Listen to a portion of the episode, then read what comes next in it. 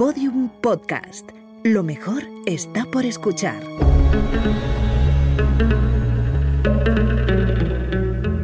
Dentro de la pirámide, con Nacho Ares, en Podium Podcast.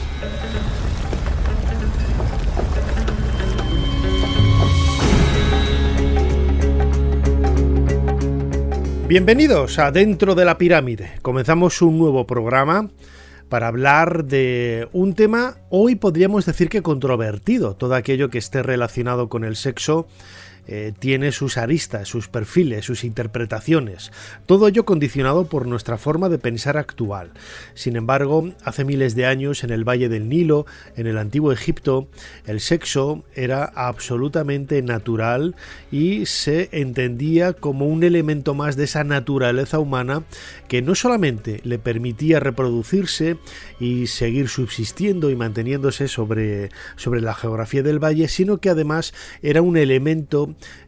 que soportaba y que además apoyaba no solamente el reinado de los faraones, sino también la estructura teológica de los propios dioses.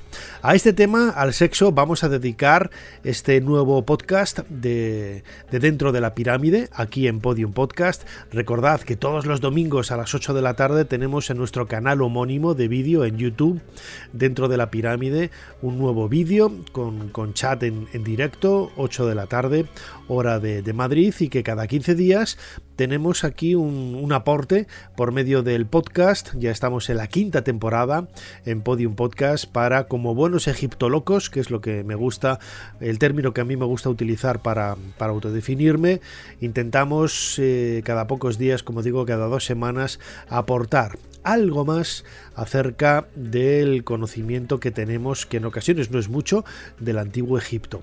Y esta semana, en esta ocasión, quería dedicarlo precisamente a un tema que podríamos vincular a caballo entre la vida cotidiana y la religión, porque el sexo lo eh, cubría absolutamente todo, aunque en ocasiones nos lleve a ruborizarnos. Este programa, este episodio, va a tener un, un perfil medio, bajo, en ocasiones alto, pero es para todos los públicos. ¿eh? Que nadie se asuste, que va a ser un podcast que pueden escuchar absolutamente todas las edades. Pues no me queda más que, después de abrir esa puerta maravillosa, coloquemos un nuevo bloque en esta pirámide que vamos construyendo cada poco con cada uno de, vosotros que os suscribáis al, canal por medio de la aplicación de Podium y cada uno de estos episodios un bloque más, como digo, para ir construyendo, levantando esta maravillosa y gigantesca pirámide de la historia del antiguo Egipto.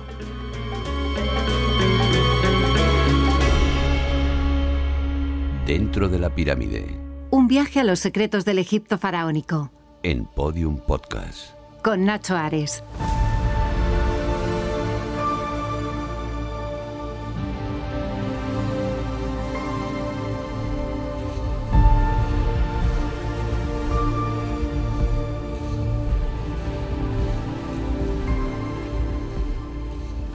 El sexo va a marcar la existencia vital del antiguo Egipto.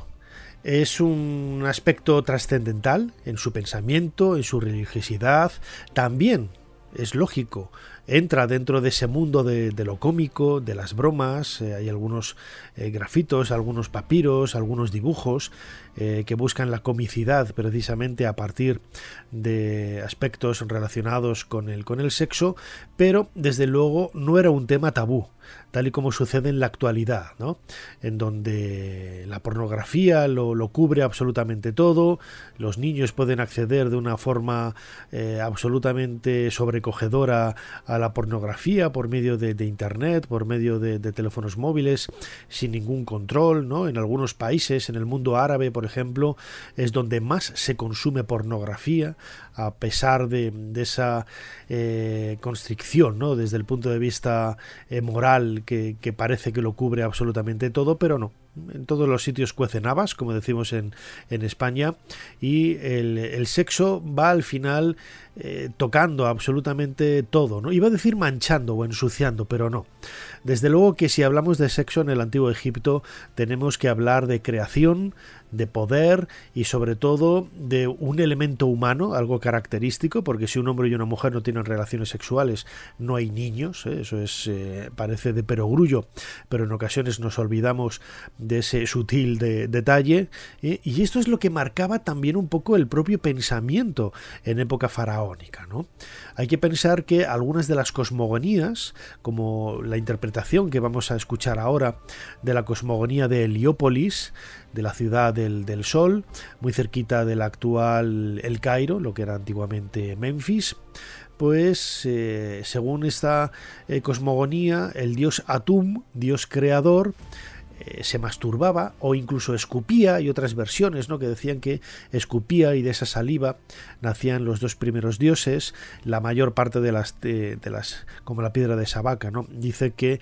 Atum se masturbó y de esta primera masturbación porque no había nadie con quien eh, tener relaciones sexuales y que naciera una, una, nueva divinidad, de esa masturbación, de ese semen primigenio, nacieron las dos primeras divinidades del bueno la segunda y la tercera habría que decir porque Atum sería la primera.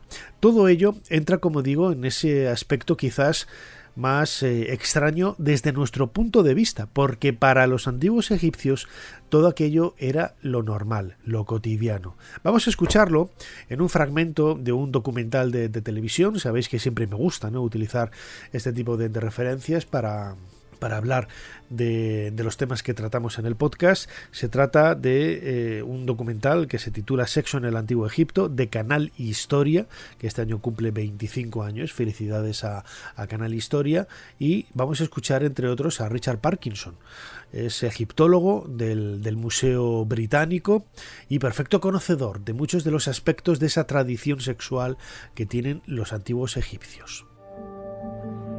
La fertilidad del faraón estaba estrechamente ligada con el éxito de la cosecha.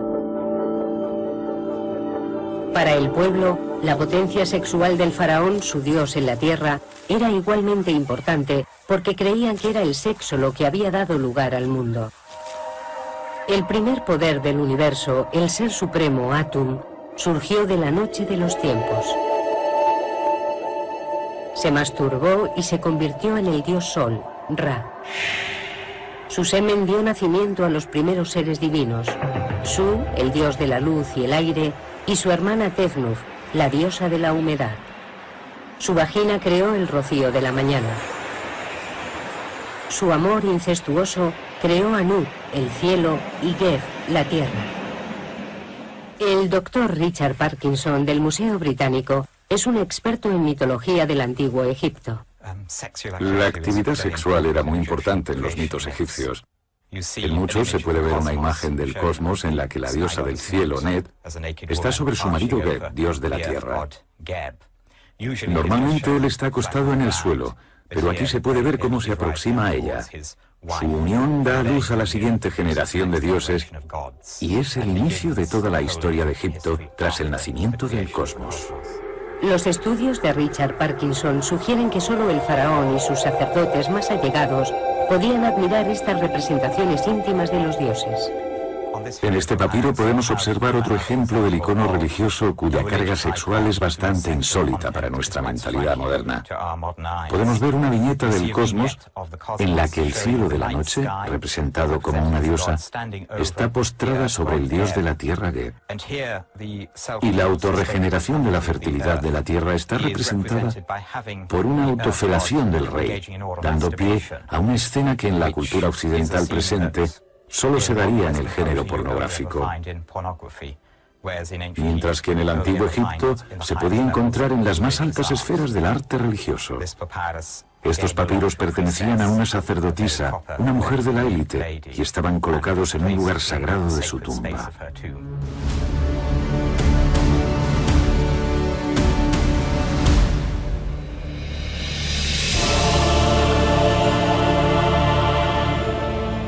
No es la primera vez que un mito del antiguo Egipto tiene una relación muy clara con el sexo.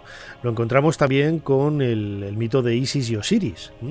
Recordemos esta historia, Osiris era el gobernador de, Egipto, había ascendido al trono con, bueno, con, la envidia recibida por parte de su hermano Set que veía con malos ojos que él hubiera accedido al trono y, Set no, y además estar casado con Isis, que era una, una bella mujer.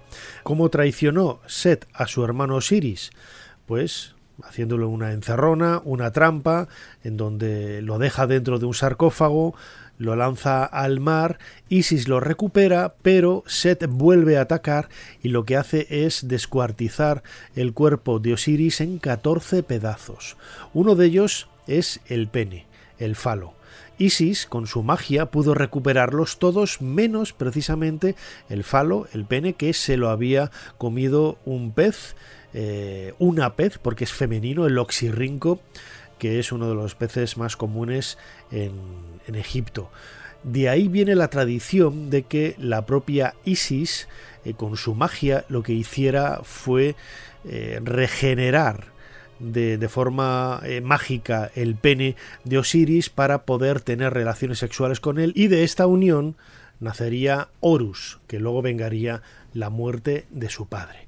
Como vemos es una historia que se repite de forma cíclica en, muchos eh, mitos de la historia de Egipto. ¿no? También tenemos al dios Min, un dios que aparece siempre representado en los templos, muchos de los que habéis visitado Egipto lo habréis descubierto, representado infinidad de veces en el templo de Luxor, en el templo de Karnak, bueno, pues ahí aparece el dios Min, itifálico, es decir, con el pene erecto, colocado además en un lugar que no es la posición natural de donde tendría que estar el pene en un ser humano, en un varón, sino que está un poquito por encima. Y esto juega también, según es Valer de Lubitsch, juega también un poco con esas proporciones, ¿no? Porque está puesto el pene en la figura del hombre dependiendo un poco de esa proporción áurea o de ese de esos de esas claves mágicas que son las que marcan un poco también el diseño y la, formalidad estructural de las figuras humanas. Todo tiene su significado. Eh, el dios Min luego es asimilado a Amón y es muy fácil encontrarse representaciones de Amón Min. ¿Cuál es el símbolo de esta divinidad? La lechuga. Y podríamos pensar, ¿por qué? Bueno, la lechuga es un, es un objeto alargado, es un vegetal alargado que al ser cortado lanza un líquido lechoso similar al semen. Y esto es lo que los antiguos egipcios identificaban desde un punto de vista mágico también con esa figura ¿no? del, del dios Min, en este caso como una representación no solamente de la regeneración, de la, de la procreación, sino también desde el punto de vista mágico con esos vínculos con, con la vegetación. Pero estamos hablando del sexo desde un punto de vista sagrado, ¿no? Es, algo también que siempre ha caracterizado no solamente a la religión egipcia, sino también a otras religiones, ¿no? Las vírgenes de los templos griegos, romanos, pues también marcan un poco la importancia de esa pureza, la importancia de, por una parte, de las relaciones sexuales, pero también el prevenirlas, ¿no? Lo que va anunciando un poco luego eh, la prohibición que va a suscitar el tema del sexo con la llegada del cristianismo, con la llegada del islam, eh, con la llegada de, religiones que en definitiva dan, daban un poco la espalda a todo lo que se había visto anteriormente.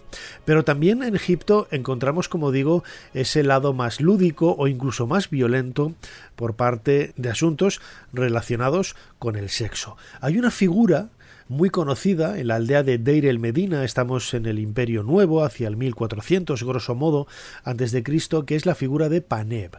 Paneb era un constructor de uno de los jefes de, grupos de obras que trabajaban en la aldea de Deir el Medina, eh, realizando la excavación y decoración de tumbas en el Valle de los Reyes y en el Valle de las Reinas. Bueno, pues eh, Paneb es una de las figuras más eh, controvertidas con, esos eh, quereres y esos odios que generó una persona de éxito en aquel momento, hace casi 3.500 años en, Egipto, bueno, pues algunos de los ataques que él recibió por parte de sus rivales venían dados precisamente con elementos que podríamos meter en la esfera del sexo, ¿no? Como diciendo que, que era pues bastante promiscuo, que había violado a tal mujer y este tipo de cosas. Vamos a recuperar del archivo de Ser Historia una entrevista que tiene ya más de casi 15 años de, José Miguel Parra, hablando precisamente de la figura de Paneb y de la figura de la importancia del sexo en el antiguo Egipto. De ahí el Medina es, una, es un poblado bastante particular porque seguramente a lo mejor el 30 o el 40% de los eh, habitantes de ese poblado sabían, sabían leer y escribir o alguna de las dos cosas, cuando resulta que en general en Egipto solamente el 1% de la población era capaz de, hacerlo. ¿no? Entonces, eso significa que produjeron muchísimas notas escritas, eh, notas del estilo... Te escribo porque esta chica a la que me gusta tanto le acabo de traer todos mis bienes y la chica me ha visto y ha dicho que no me quiere. ¿Cómo es posible esto? Eh, notas del estilo mm, ¿por qué te las vas de chulito cuando resulta que todavía no tienes un hijo? No presumas de ser muy viril cuando resulta que todavía no hay resultados.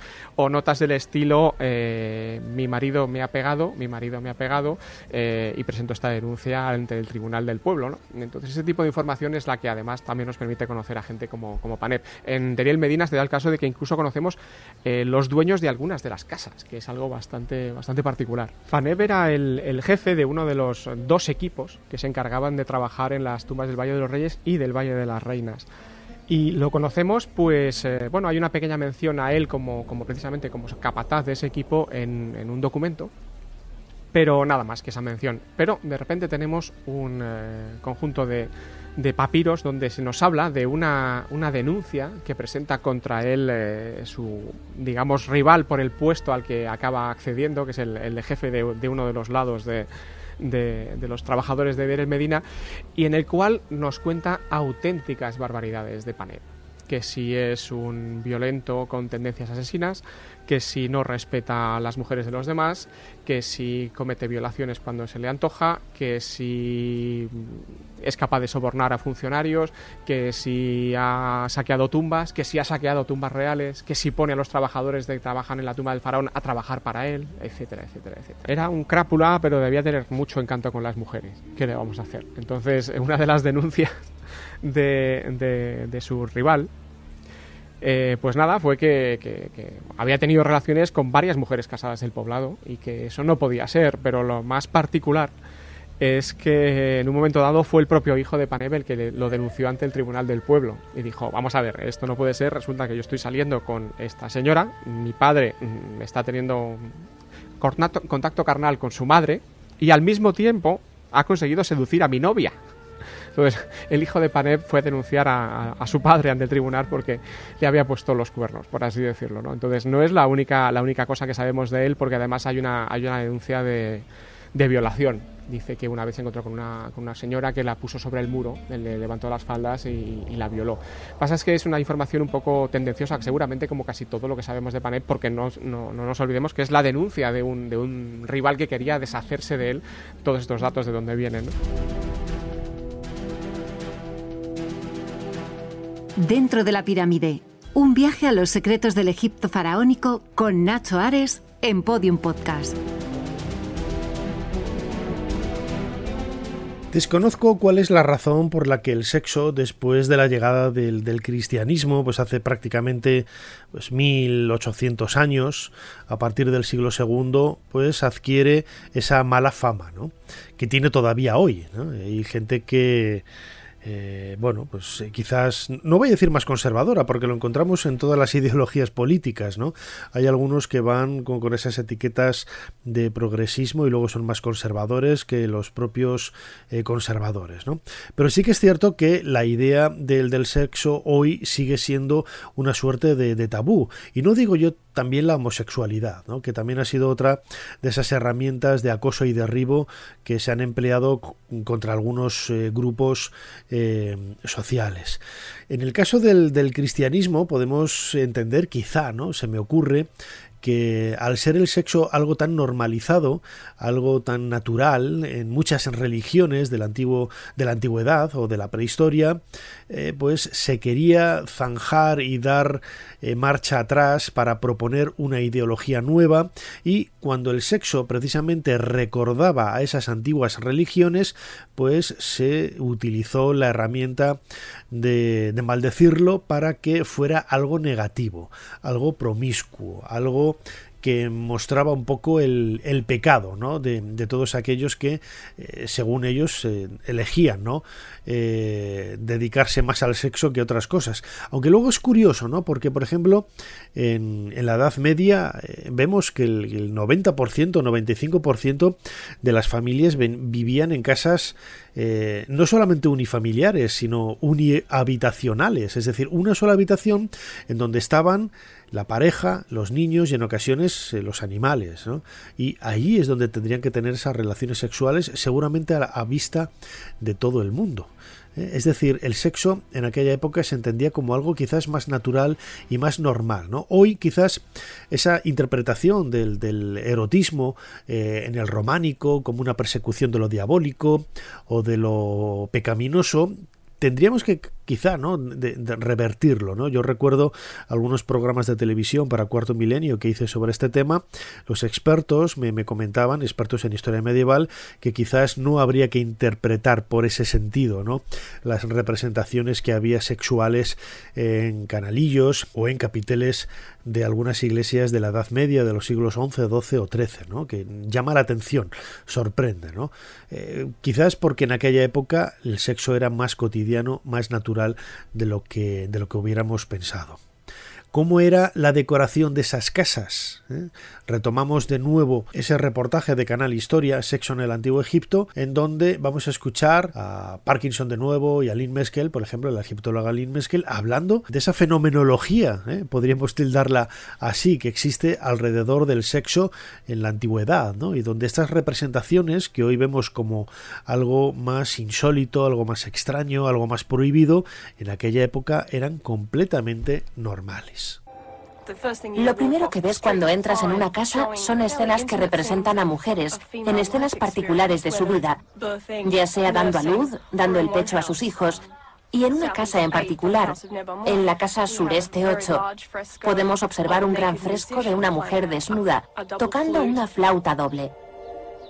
Este tipo de imágenes con tanta carga erótica y ritual no es algo que en la actualidad asociemos a la decoración inherente de una casa y mucho menos de las primeras estancias. Además de las pinturas eróticas, Deir el Medina estaba lleno de objetos sagrados, utilizados probablemente en rituales de fertilidad. Estos objetos fueron tomados por muñecas durante muchos años, ya que son pequeñas representaciones de mujeres y en muchos casos con peinados muy elaborados.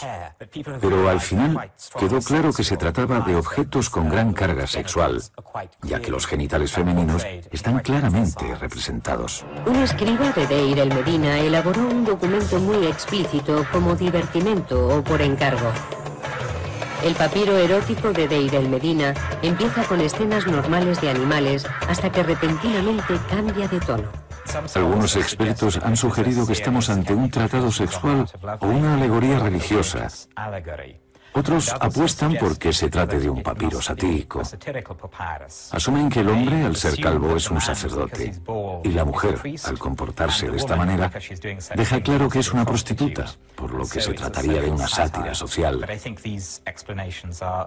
Pero creo que estas explicaciones son un tanto rígidas y académicas.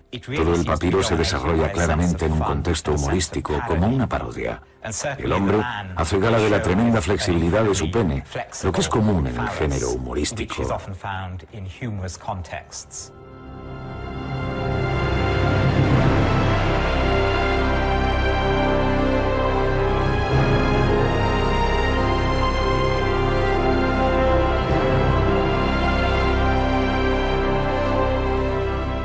En efecto, Richard Parkinson hablaba ahora del papiro erótico de Turín. Es quizá uno de los máximos referentes que hay eh, para hablar del sexo en el antiguo Egipto. ¿no? Yo recuerdo que cuando hicimos la exposición Hijas del Nilo, para celebrar el aniversario del grupo Eulen en Madrid, eh, colocamos eh, uno de los facsímiles que hay de este papiro en la Biblioteca Nacional de España en, Madrid y bueno, avisando un cartel en la entrada que, que había allí sexo explícito. Bueno, a estas alturas de la película eh, a mí me daba un poco de vergüenza colocar ese cartel, no fue idea mía. pero realmente lo que aparece en el papiro erótico de Turín es lo que podríamos definir como una escena grotesca de una orgía en donde hombres y mujeres tienen relaciones sexuales, algunos subidos en un carro, eh, las mujeres tiradas en el suelo, que también es la postura natural, por, por otra parte, ¿no? Pero los varones con un miembro viril de un tamaño más largo que uno de sus brazos, es decir, eh, aspectos grotescos que no sabemos en realidad de qué nos están hablando, ¿no?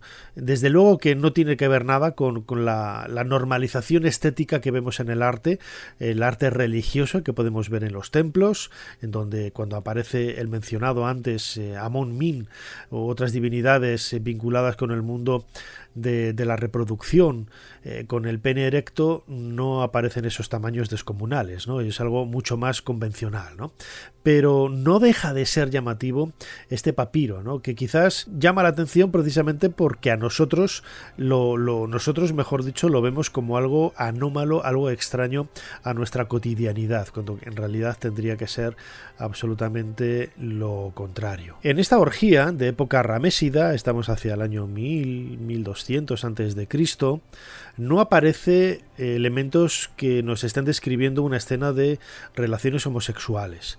Mm, tenemos que pensar que la homosexualidad era algo también estaba presente ¿no? en, el antiguo Egipto, al igual que lo estuvo en Grecia y en Roma, donde sí que tenemos esas representaciones. ¿no? En el caso de, Egipto no hay tampoco un término, una palabra para designar la homosexualidad, eh, tampoco la hay ¿no? en otras culturas del mundo antiguo. ¿Por qué?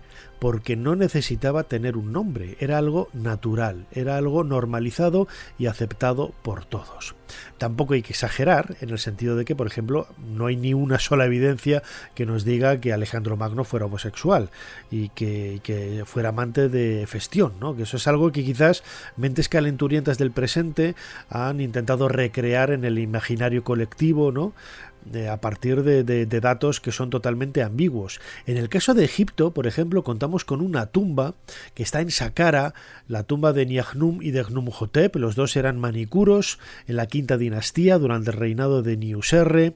Estamos hacia el 2350 por ahí antes de, de Cristo y aparecen los dos representados en su tumba, una tumba común de estos dos personajes, cada uno con su familia, pero hay muchas escenas en las que los dos aparecen cogidos de la mano, eh, dándose besos con la nariz, que era como se daban los besos los, antiguos egipcios, y en una postura de una cercanía, pues bastante, podríamos decir, sospechosa, ¿no? Que parece que está hablándonos de, de una relación homosexual. Los egipcios, los guías egipcios que visitan esta tumba, la llaman la tumba de los dos hermanos, ¿no? Porque les descoloca totalmente y rompe sus esquemas y se sienten muy incómodos hablando de homosexualidad en el antiguo Egipto, ¿no? Es como me decía una vez un guía, no, eran normales, eran hermanos. Digo, ¿qué pasa? ¿Que los homosexuales son anormales?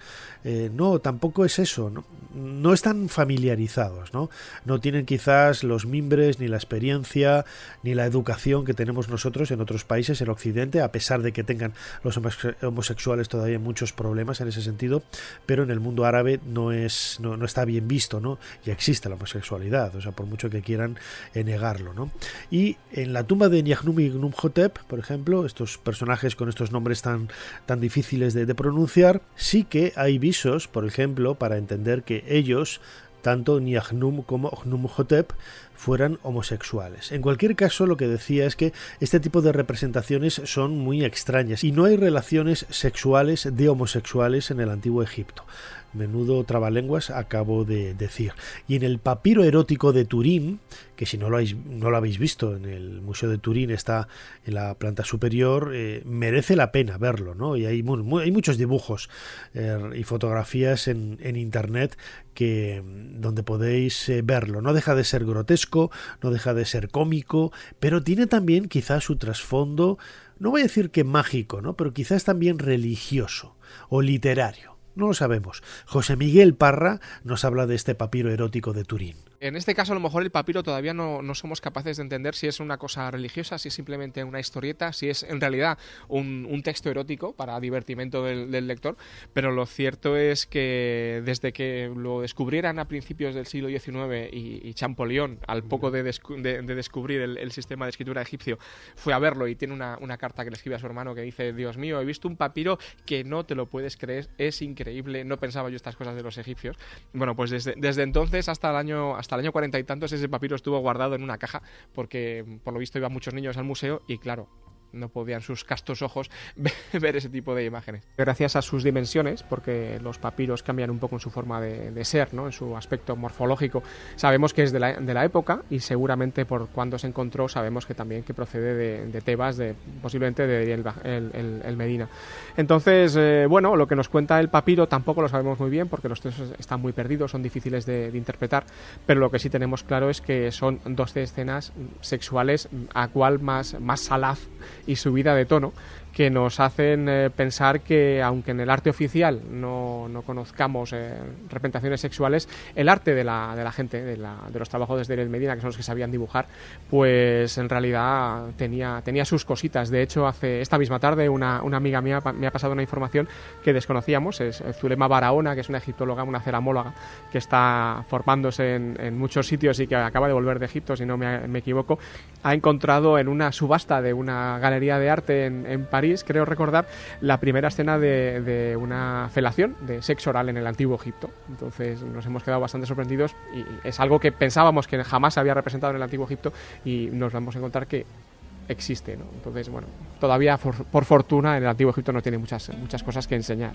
Sí, en realidad eh, el arte egipcio oficial, que es el que vemos en, en todas las tumbas, en realidad eh, lo negaba, pero lo negaba, digamos que expresado físicamente, no negaba el concepto, porque para ellos lo importante para la, en la tumba era que el, el muerto renaciera en el más allá. Entonces, para renacer en el más allá, lo que hay que hacer es tener sexo procrear, engendrar a un ser vivo y que éste renazca. Entonces las tumbas egipcias están llenas como de, de segundas lecturas, de, de, subtextos por todas partes. ¿no? Entonces una escena, por ejemplo, muy, muy conocida, que es la del, faraón, la del faraón o el difunto, subido una pequeña barquita de, de, papiro con una mujer arrollada a sus pies que está arponeando unas tilapias. Bueno, eso lo vemos y dices, bueno, pues una escena de, de arponeo de peces, está cazando, está una escena, bueno, de, de relajo, si, si, así lo queremos. Sin embargo, cuando nos damos cuenta de que la estructura triconsonántica de ese verbo arponear, eh, seti, eh, significa lo mismo que engendrar, que es una estructura que es también seti en el, antiguo, en, en el antiguo egipcio, nos damos cuenta que los egipcios estaban haciendo que el que entrara en la tumba, al ver esa imagen, leyera también ese engendrar. De modo que la propia tumba es un generador de tensión sexual. Dentro de la pirámide, con Nacho Ares, Podium Podcast. Sin sexo, realmente no hay procreación y no hay vida. Y eso es la quizás la semblanza con la que nos tenemos que quedar, ¿no? Este tipo de representaciones mágicas, criptográficas, casi en jeroglífico, nunca mejor dicho, hablando del antiguo Egipto, son relativamente comunes en, en el arte de los faraones. Y también, también son comunes esas otras representaciones quizás más grotescas, eh, más eh, vinculadas a lo que nosotros entendemos hoy como pornografía. ¿no? Hay, por ejemplo, un, grafito en Der el Bahari en donde aparece un hombre eh, teniendo sexo con, con, una mujer y que y esta mujer tiene la cobra en la cabeza, ¿no? en la corona, lo que nos está diciendo que quizás es una representación cómica de alguno de los obreros que trabajaba en aquel lugar haciendo una representación, como digo, grotesca, una caricatura, una parodia de Senenmut, el supuesto amante ¿no? de la reina Hatshepsut, eh, en cuyo templo estarían trabajando estos eh, obreros. ¿no? Hay representaciones también, sobre todo ya en época tardía o en época tolemaica, en época grecorromana, de hombres y mujeres eh, teniendo relaciones sexuales, eh, algunos de ellos con unos miembros viriles enormes, ¿no? que, parece más el tronco de un árbol. Y, nos llama la atención este tipo de, de, de detalles eh, grotescos, ¿no? que son muy similares a lo que nosotros entendemos en la actualidad como algo cómico o como algo quizás eh, vinculado más a la parodia que, a otra, que otra referencia. ¿no? La imaginería explícita estaba presente en la vida egipcia desde los templos reales hasta las cuevas de los obreros. Pero hasta ahora nadie ha averiguado el motivo. Echando la vista atrás, es fácil suponer que el pudor típico de una cierta época haya podido entorpecer el estudio de este material. Pero no hay que olvidar que cada época tiene sus tabús y temas de los que la sociedad prefiere no hablar. Los documentos encontrados en Deir el Medina están empezando a dar una idea más clara de por qué los antiguos egipcios estaban tan obsesionados con el sexo. Te dejaré admirar mi belleza, cubierta por una túnica del mejor lino, empapada de aceite de canela. Noche, eres mía para siempre, ahora que mi maestra ha venido a mí. La beso y sus labios me responden. Estoy muy excitado incluso sin haber bebido cerveza. Los fragmentos de poesía amorosa y la imaginería encontrada en Deir el Medina sugieren que este era un pueblo en el que el sexo no era un tema tabú. Es probable que no se ocultara ni a los propios hijos. Hay ciertas imágenes en las que observamos a una pareja en el acto sexual, en presencia de niños, lo que nos indica que la idea de que este tipo de actos deban ser ocultados a los niños es una concepción occidental y perteneciente a la tradición europea. Y si nos fijamos en la historia de Europa, nos daremos cuenta de que hace varios siglos las familias vivían todas juntas en casas muy pequeñas, compartiendo la misma habitación y a veces la misma cama. Creo que tenemos que recalibrar nuestras sensibilidades a este respecto. Tenemos que superar la idea de que se trata de algo ritual. Realmente formaba parte de la vida doméstica. Para los egipcios estas esferas se entremezclaban fácilmente.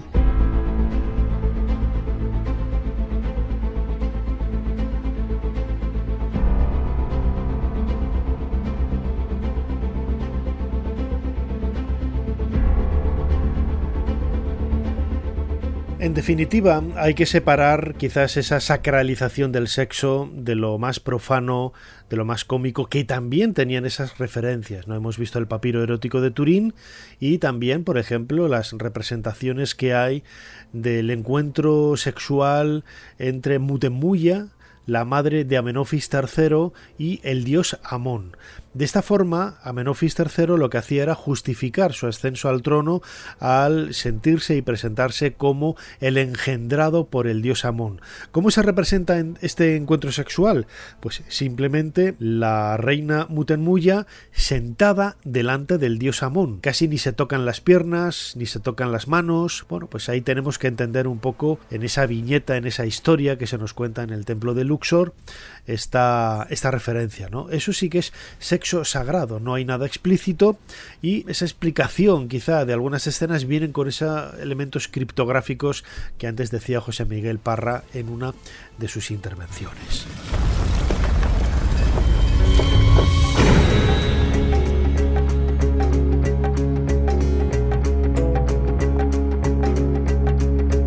Colocamos un nuevo bloque en nuestra pirámide, una semana más, aquí en Podium Podcast, hablando de la historia, los misterios, la magia, la arqueología, el arte del antiguo Egipto. Hoy hemos hablado de, sexo, podríamos decir que no era un tema fácil, a mí me ha resaltado muy, muy fácil y porque en realidad no ha cambiado absolutamente nada, ¿no? Estoy convencido de que incluso algunos de ellos quizás consideraban algunos elementos eh, tabú, ¿no? O por lo menos no los han compartido con nosotros, que podríamos hacernos esa pregunta, ¿no? Lo decía antes cuando hablaba de la homosexualidad. El que no haya representaciones de la homosexualidad en el antiguo Egipto nos tiene que, quizás, no voy a decir encender las alarmas, porque tampoco hay menciones negativas hacia ello, ¿eh? que eso es lo, lo, lo importante lo consideraban absolutamente normalizado, cotidiano, sin necesidad de tener que ponerle un nombre a una cosa que, conoce todo el mundo. Espero que hayáis disfrutado de este nuevo podcast aquí en, en, Podium. Nos seguimos escuchando. Recordad todos los domingos a las 8 de la tarde hora de Madrid un nuevo vídeo con chat en directo o un streaming, un vídeo más largo de hora y pico en directo desde, desde Madrid a las 8 de la tarde. Y nos seguimos escuchando aquí dentro de la pirámide en Podium Podcast. Hasta pronto. Dentro de la pirámide en Podium Podcast con Nacho Ares.